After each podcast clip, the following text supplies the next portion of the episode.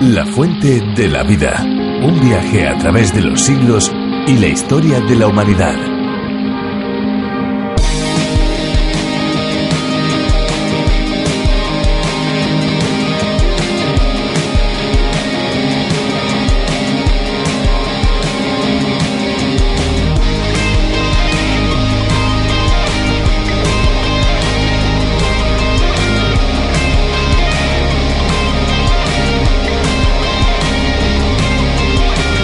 Consumo de líquidos es una necesidad humana fundamental. Una persona podría sobrevivir por más de 50 días sin ingerir alimentos, pero solo puede vivir unos pocos días sin tomar agua. El agua es el principal constituyente del organismo, por ello para tener una perfecta alimentación es necesario ingerir agua. De la misma manera que ingerimos agua para nuestro buen funcionamiento físico, hay un agua espiritual necesaria para que nuestro vacío interior sea satisfecho completamente. Hola, ¿qué tal amigos? ¿Cómo se encuentran? Les damos de nuevo la bienvenida, como cada día lo hacemos, a la Fuente de la Vida. ¿Qué tal Esperanza? ¿Cómo estás? Pues muy bien, Fernando, muchísimas gracias. ¿Qué tal amigos? ¿Cómo se encuentran? La Fuente de la Vida es un programa de 30 minutos con buena música y una lección diaria del curso progresivo que en su versión original se llama A través de la Biblia del teólogo John Vernon McGee. Sí, un espacio que se emite de lunes a viernes a esta misma hora. Un programa muy diferente a lo que seguramente nuestros amigos están acostumbrados a escuchar. Un espacio que para España ha sido traducido y adaptado por Virgilio Bagnoni. Les recordamos que si tienen preguntas, dudas o alguna inquietud espiritual pueden ponerse en contacto con nosotros. Al finalizar el programa de hoy les daremos una dirección electrónica para que puedan hacerlo y no se olvide que podemos enviarles, si así usted lo desea, los bosquejos y las notas de este libro que estamos estudiando en este momento. Muy bien, Fernando, pues llega el momento de escuchar una canción, ¿te parece? Me parece muy bien, vamos a escucharla. Él fue un hombre perfecto que nunca falló, hizo todo lo que nunca nadie logró. Un hombre perfecto que nunca falló, hizo todo lo que nunca nadie logró. Obediente a sus padres, jamás mintió, en él no hubo engaño, toda la ley cumplió, toda la ley cumplió. Él fue un hombre perfecto que nunca falló, hizo todo lo que nunca nadie logró. Y porque él fue perfecto, es que pudo llevar sobre su propio cuerpo este mundo la maldad, este mundo la maldad. Él dejó que lo escupiera su cuerpo destrozar. Se subió en esa cruz para poderme salvar. Él dejó que lo escupiera y su cuerpo destrozar. Se subió en esa cruz para poderme salvar. Son muchos los que se atreven a decir que para vivir en este mundo no hace falta leer la Biblia. Desde luego, para vivir mal es muy cierta dicha afirmación, pero si lo que se desea es una vida abundante y con sentido, resulta imprescindible su lectura. Cuando alrededor de 1445 Gutenberg empezó a utilizar la imprenta, la Biblia se puso al alcance de las economías más modestas. Con las facilidades que tenemos eh, en el día de hoy, la pregunta es obvia. ¿Leemos la Biblia? La Biblia es el bestseller más vendido de manera permanente, pero ¿se lee la Biblia? ¿Se conoce la Biblia? ¿Se abren sus tapas para beber de la fuente de agua viva que fluye de su interior? Si nos acercamos a la estantería en donde se encuentra colocado el ejemplar de las Sagradas Escrituras en nuestra casa, ¿qué encontramos? ¿Un libro polvoriento y envuelto en telarañas? ¿Un libro que evidencia que prácticamente nunca se ha movido de ese lugar? Hoy queremos derribar mitos y prejuicios y que ese libro esté ahí a su alcance. Por eso les proponemos abrir el libro de los libros y acompañarnos en la lectura del día de hoy. Nos vamos al capítulo 22 del libro de Génesis. Siga con nosotros la exposición que Virgilio Bagnori nos trae. La fuente de la vida. Génesis capítulo 22 versículos 1 al 18. Después de haber considerado en el capítulo anterior el nacimiento de Isaac y el exilio de Agar e Ismael, llegamos a un lugar y momento crucial de la Biblia. Este capítulo, considerado una de las cumbres de las Sagradas Escrituras, incluye el relato del ofrecimiento de Abraham de su propio hijo. Dios le ordenó a Abraham que ofreciese a su hijo Isaac sobre el altar. Y en el último momento, cuando Dios vio que el patriarca estaba dispuesto a obedecerle y ejecutar el sacrificio, impidió que lo hiciese. Si tuviésemos que escoger los diez capítulos más importantes de la Biblia, tendríamos que incluir a este en la lista. Una de las razones es que esta es la primera vez que se sugiere un sacrificio humano. El plan y propósito de Dios es explicarnos con claridad, a través de este incidente, que un sacrificio humano es erróneo. Pero también este episodio nos revela que Dios requiere la entrega de una vida para que Él pueda salvar a los pecadores. No hay nadie entre los seres humanos digno de ocupar ese lugar. El Hijo de Dios fue el único. Es interesante observar que el apóstol Pablo dijo, Dios no escatimó ni a su propio Hijo. Quizás alguien podría agregar que Él sí perdonó al hijo de Abraham, no permitiéndole a éste que consumase el sacrificio de Isaac. Resulta muy interesante observar que el apóstol Santiago, en su carta, en el capítulo 2, versículo 21, refiriéndose a este incidente, hace una declaración que podría parecer contradictoria frente a otras partes de la Biblia.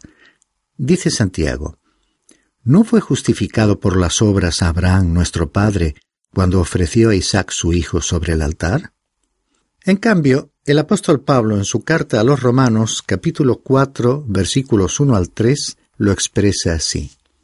¿Qué diremos entonces que halló Abraham nuestro Padre según la carne? Porque si Abraham fue justificado por las obras, tiene de qué jactarse, pero no para con Dios. Porque, ¿qué dice la Escritura? Y creyó Abraham a Dios, y le fue contado por justicia. ¿Quién tiene razón? ¿Santiago o Pablo? Mi respuesta es que ambos. En primer lugar, tenemos que observar que los dos están hablando del mismo asunto, que es la fe. Santiago se refiere a las obras de la fe, no a las obras que se realizan para cumplir la ley de Dios. Pablo está hablando de la justificación ante Dios, citando el capítulo 15 de Génesis, cuando Abraham estaba progresando en una vida de fe, en aquel tiempo sólo Dios conocía su corazón, y era Dios quien veía que Abraham creía en él. Hemos podido comprobar que el patriarca fracasó en muchas ocasiones y creo que sus vecinos habrán dicho, por lo que vemos, no parece un hombre justo. Pero cuando llegó el día en que tomó a su hijo para ofrecerle en el altar, incluso los palestinos más insensibles habrán tenido que admitir que Abraham demostró que tenía fe por medio de sus acciones. Decía Santiago que Abraham fue justificado por sus obras. ¿Pero cuándo? Cuando ofreció Isaac. Aunque podría surgir la pregunta ¿ofreció realmente Abraham a Isaac sobre el altar? Por supuesto que no, pero estuvo dispuesto a hacerlo, el mismo acto de estar dispuesto, de tener la voluntad de hacerlo, es la acción de la que habló Santiago al expresar que Abraham tenía las obras de la fe. Santiago estaba enfatizando las obras de la fe que hemos visto en el capítulo 22 del Génesis, mientras que Pablo estaba refiriéndose a la fe de su corazón que Abraham tenía en el capítulo 15. Leamos el primer versículo que nos relata la forma en que Dios le mandó a Abraham que ofreciese a Isaac. Aconteció que después de estas cosas Dios probó a Abraham y le dijo, Abraham. Y él respondió, heme aquí. Lo que hace Dios con las personas es poner a prueba su fe. De esta manera probó Dios a Abraham pidiéndole que hiciese algo muy extraño. Nos lo aclara el versículo 2. Y Dios dijo, Toma ahora a tu hijo, tu único, a quien amas, a Isaac, y vete a la tierra de Moría, y ofrécelo allí en holocausto sobre uno de los montes que yo te diré.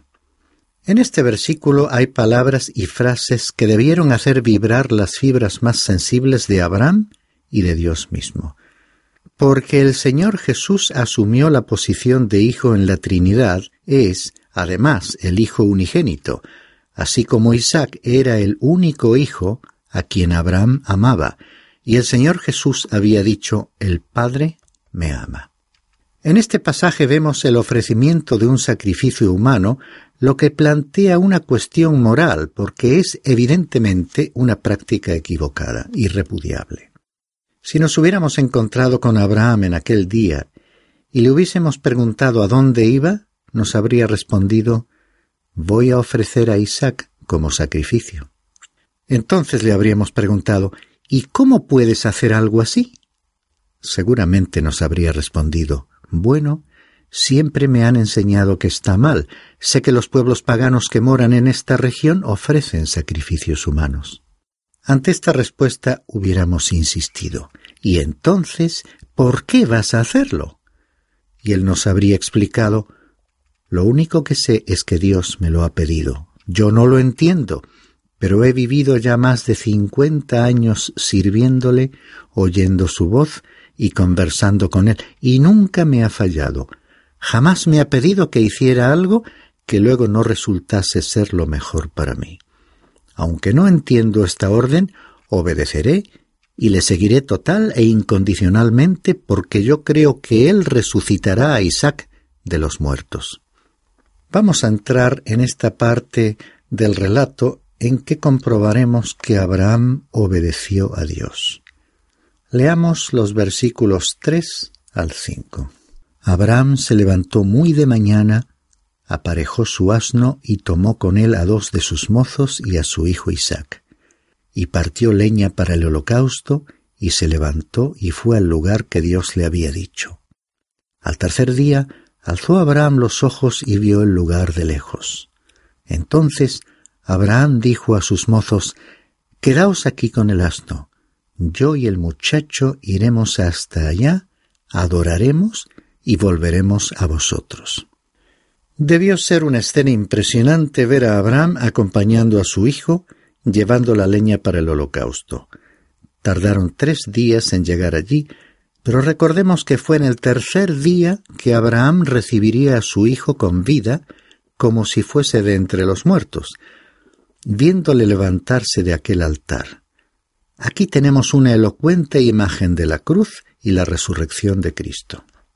También vemos que la acción iba a ser desempeñada solo por el Padre y el Hijo, por Abraham e Isaac. Los otros miembros del grupo quedaron atrás. En realidad, en la cruz Dios dejó fuera al ser humano. Nadie más estaba en condiciones de intervenir. En aquel momento de oscuridad que tuvo lugar en pleno mediodía, el ser humano fue dejado fuera, sin ninguna posibilidad de intervenir. Y durante aquellas tres horas la cruz se convirtió en un altar donde el Cordero de Dios, que quita el pecado del mundo, fue ofrecido en sacrificio. En aquella cruz la acción transcurriría entre el Padre y el Hijo. El hombre fue excluido quedando fuera de aquel evento, sin participar en absoluto. En esta escena del Génesis ocurrió lo mismo y quedaron solos Abraham e Isaac. La acción continuó. Leamos el versículo 6. Tomó Abraham la leña del holocausto y la puso sobre Isaac su hijo, y tomó en su mano el fuego y el cuchillo, y los dos iban juntos. La leña fue colocada sobre Isaac. También cuando Jesús era conducido al lugar designado para su muerte, los hombres colocaron la cruz sobre él y la tuvo que llevar hasta el lugar del sacrificio. El fuego aquí nos habla de juicio y el cuchillo de la ejecución del juicio y del sacrificio. Continuamos leyendo el diálogo entre el Padre y su Hijo en los versículos siete y ocho. Y habló Isaac a su padre Abraham, y le dijo, Padre mío. Y él respondió, Heme aquí, hijo mío. Y dijo Isaac, Aquí están el fuego y la leña, pero ¿dónde está el cordero para el holocausto?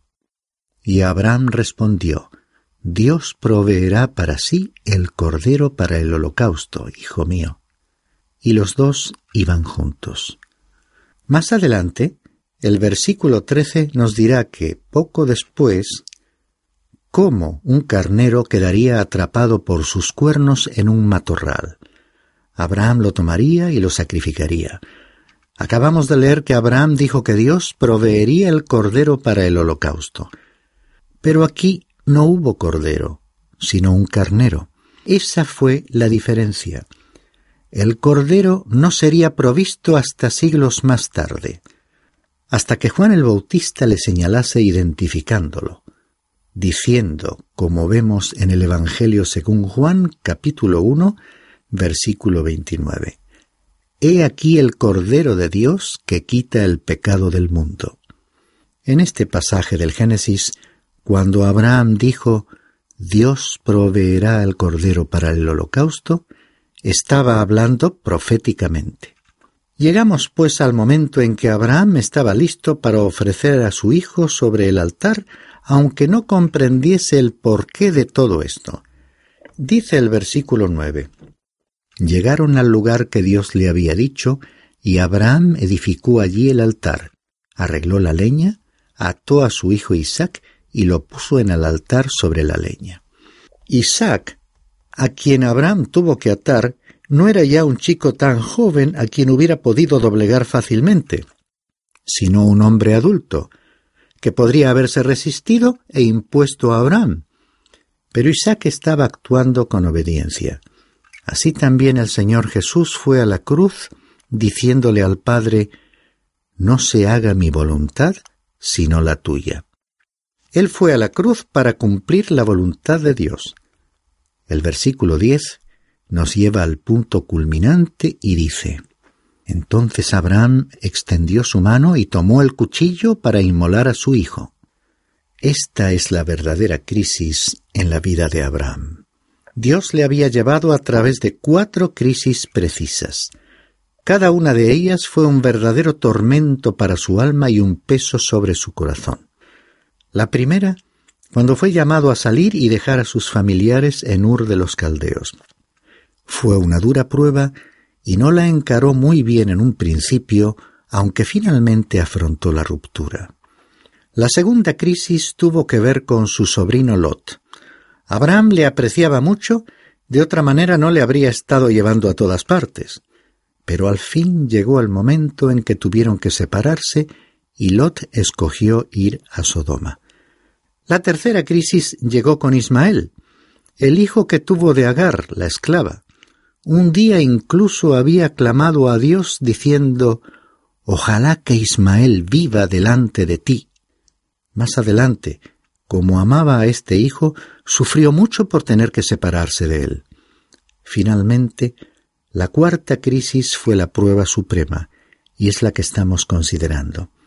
Y Abraham no podía entender lo que estaba sucediendo, sencillamente porque Dios le había dicho previamente, hablando del hijo prometido, por Isaac será llamada tu descendencia. Como indica la carta a los Hebreos capítulo 11 versículo 19, Abraham creyó que Dios resucitaría a Isaac de entre los muertos y estaba dispuesto a llevar a cabo el sacrificio. Los versículos siguientes nos explican cómo el ángel del Señor impidió que Abraham matara a su hijo. Leamos los versículos 11 y 12. Mas el ángel del Señor lo llamó desde el cielo y dijo, Abraham, Abraham. Y él respondió, heme aquí.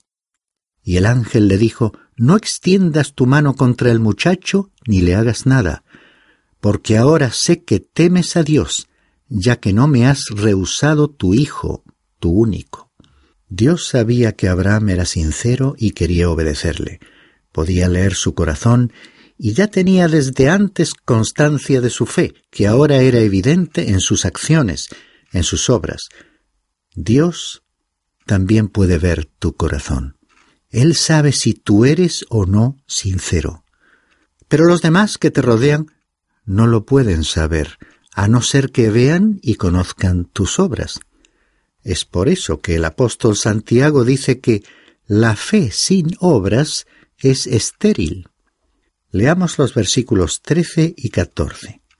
Nos explican cómo Dios detuvo la mano de Abraham y proveyó un sustituto. Entonces Abraham alzó los ojos y miró, y he aquí vio un carnero detrás de él, trabado por los cuernos en un matorral.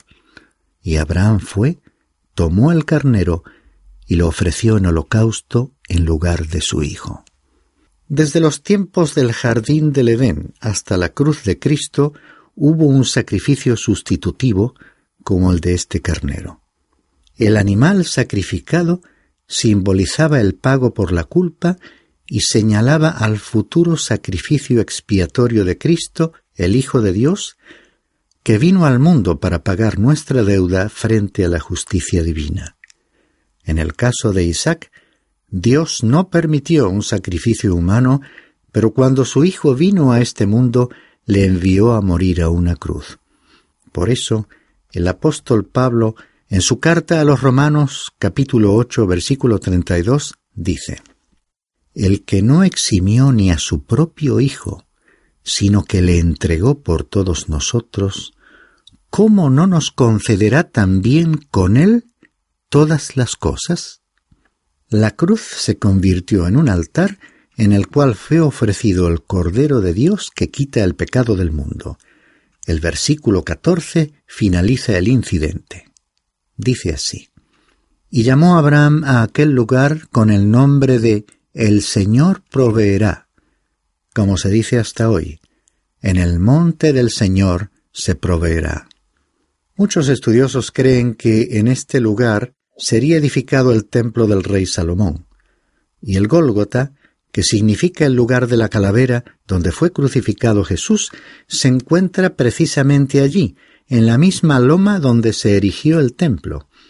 Entonces, allí ofreció Abraham a su hijo, y allí también, más adelante en la historia, sería crucificado el Señor Jesucristo entendemos perfectamente por qué Abraham llamó a aquel lugar el Señor proveerá, porque allí Dios mismo intervino a favor suyo.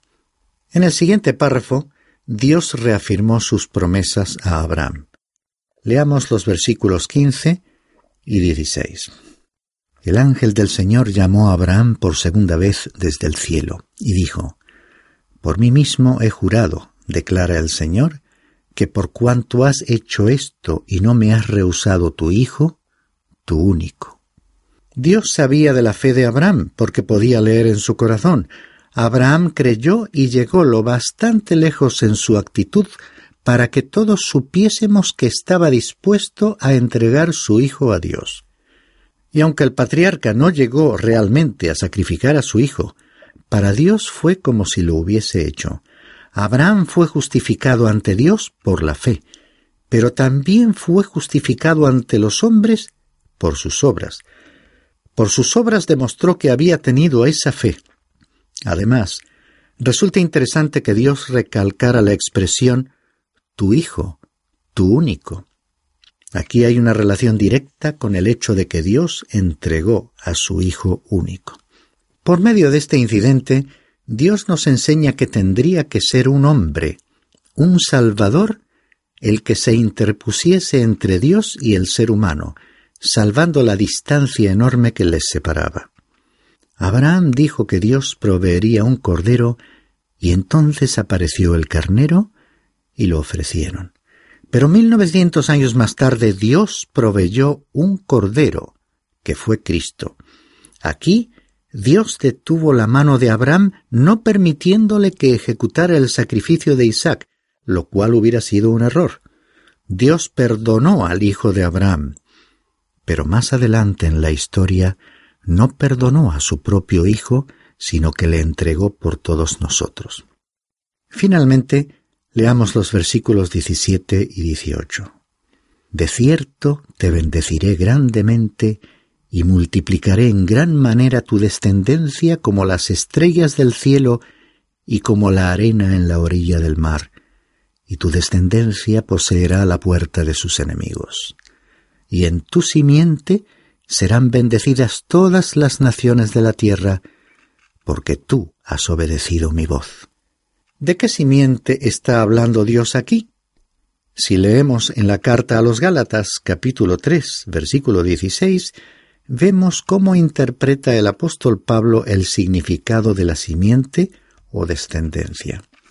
Ahora bien, las promesas fueron hechas a Abraham y a su descendencia. No dice y a las descendencias, como refiriéndose a muchas, sino más bien a una, y a tu descendencia, es decir, Cristo. Y esta interpretación de la Biblia misma se amplía con el versículo de este mismo capítulo de Gálatas.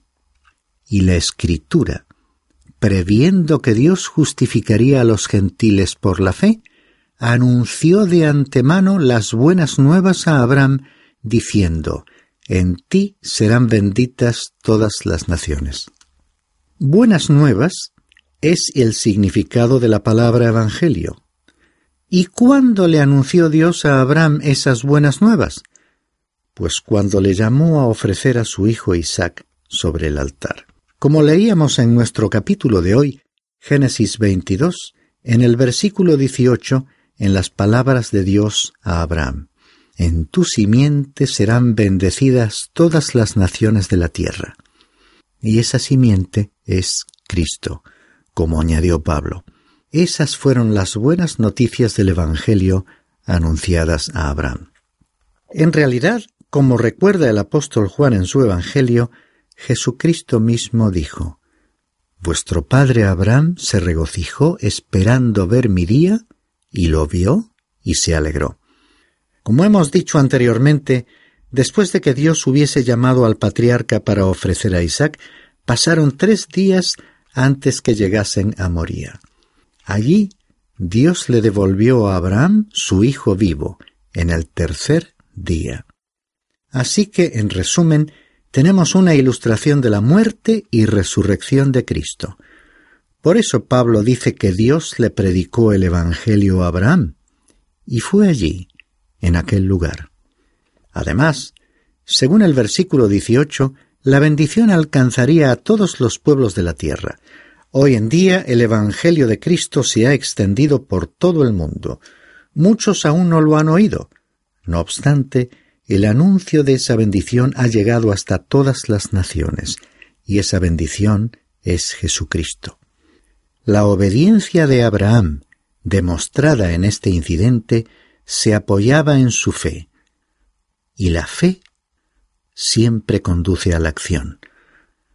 Porque, como decía el apóstol Santiago, la fe sin obras es estéril.